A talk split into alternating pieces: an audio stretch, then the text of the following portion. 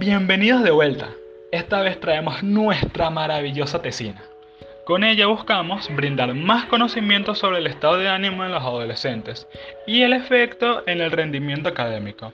De la misma manera, nos centramos en promover un espacio dedicado a la importancia de la salud mental y la motivación en el estudio, lo cual es bueno para un mejor aprendizaje. Nosotros somos Jailen Cárdenas, María Hernández, José Samuel e Iván Espinosa. Esperamos que sea de tu agrado y que con ella fomentemos una formación más provechosa y feliz en esta etapa tan importante en los jóvenes adolescentes. En este episodio nuestros oyentes conocerán más sobre el estado de ánimo de los adolescentes, en primer año que inician la primera etapa de bachillerato, quienes pueden verse preocupados por las nuevas asignaturas y actividades con mayor presión académica, lo que los lleva a desarrollar los trastornos de este, que influyen en su rendimiento académico y salud mental, que impiden continuar sus estudios. Dando a conocer sobre estos trastornos se puede dar un mayor llamado a la importancia que es saber de ellos, cómo y por qué se desarrollan comúnmente en jóvenes y lo eludido que son para las instituciones educativas. Nuestro primer capítulo fue dedicado al problema de investigación. En él pudimos investigar y saber un poco más el tema a examinar y de allí sacar nuestros objetivos a lograr en este proyecto. Al unir toda la información obtenida nos percatamos de que no había muchas referencias sobre el estado de ánimo en adolescentes y notamos que en Venezuela se toma la salud mental como un problema no relevante y poco tratado, por ende, la mayoría de personas, en este caso adolescentes, que padecen trastornos de estado de ánimo son catalogadas como personas con afán de llamar la atención, solo por pedir ayuda y consejo en momentos muy complicados en sus vidas. Si bien es cierto, las instituciones educativas son uno de los lugares más comunes para que dichos trastornos se desarrollen. Estas esperan un gran rendimiento por parte del alumnado. Sin embargo, el no saber tener un balance entre la cantidad de actividades y contenido a evaluar más la forma en la que las clases son implementadas puede no favorecer en la salud mental de cada uno. Por ello, a través de este proyecto se busca indagar un poco más e informar sobre lo importante que es saber sobre el estado de ánimo y cómo afectan en la salud mental en los adolescentes que se encuentran en una etapa fundamental en su vida estudiantil.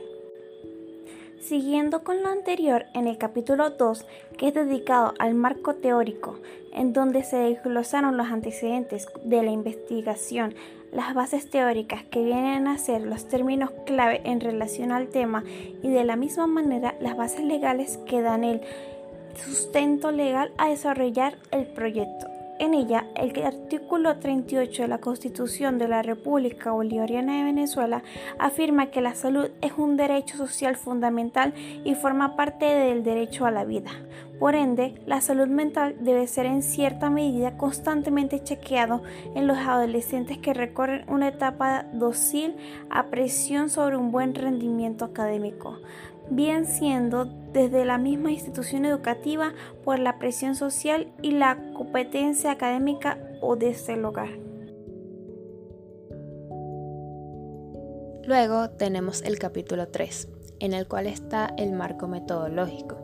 Se puede denominar como la médula del plan, en donde se establecen las maneras en las que la investigación se va a llevar a cabo siguiendo unas pautas importantes que harán de la investigación más sencilla y específica y para lograr los objetivos planteados y dar solución al problema en cuestión.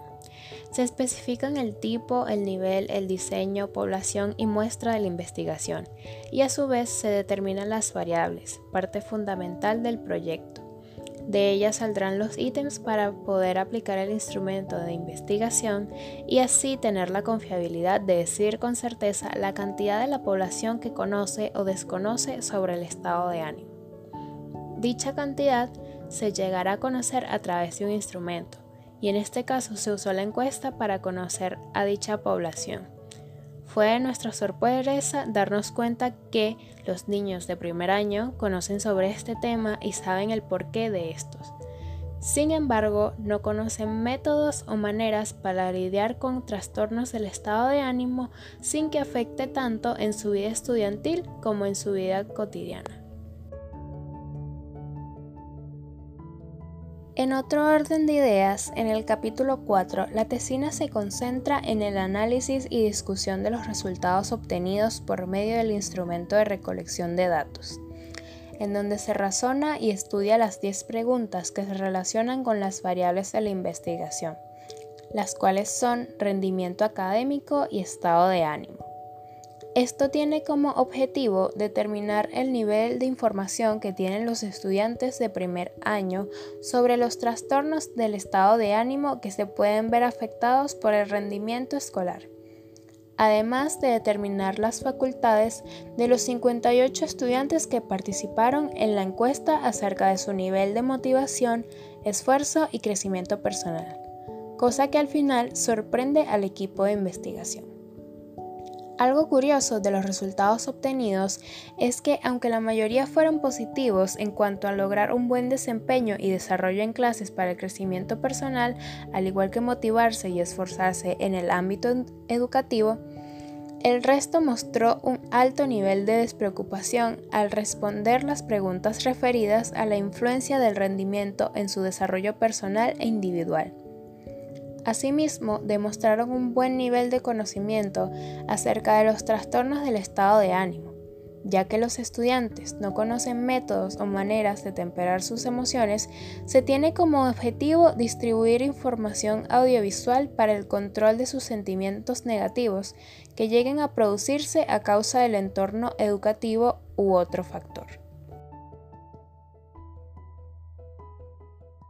Finalmente, en el capítulo 5 se llevaron a cabo las conclusiones y recomendaciones del trabajo de investigación, en donde se deduce que el 100% de los 58 estudiantes de primer año que participaron cuentan con cambios del estado de ánimo al estar en un entorno social educativo debido a su rendimiento académico, al igual que cuentan con los conocimientos previos acerca de este tema.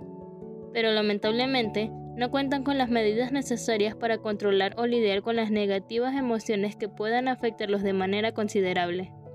Además de esto, el 29,31% cuenta con la desmotivación y cero desempeño por parte de su desarrollo personal. Por lo tanto, se, se debe demostrar a estos estudiantes la importancia del crecimiento individual por medio de las actividades escolares y su rendimiento académico para así poder mejorar sus habilidades, aptitudes, capacidades, entre otros.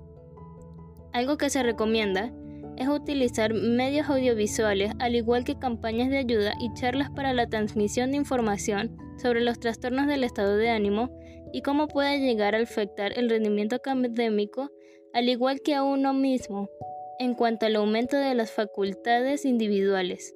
Asimismo, con esta idea se busca reducir el sentimiento de agobio y estrés que comparten los estudiantes de primer año al verse en un área educativa social en donde requieren dejar todo de sí para un buen desempeño, tanto de sí mismo como para enorgullecer a sus familiares e institución educativa. Y eso ha sido todo por esta vez. Muchas gracias por escuchar. Esperamos que haya sido del agrado de nuestros oyentes esta información podcast. Estaremos esperando con ansia su regreso para seguir llenando a nuestro público de interesantes datos e información. Investigar día a día es lo que nos motiva a seguir descubriendo las maravillas de la vida. Te invitamos a que nos sigas en Instagram y en Twitter como Satecin60 piso 5C01 para que sigas alimentando a esa alma tan curiosa dentro de cada uno de nuestros oyentes. Hasta una próxima ocasión.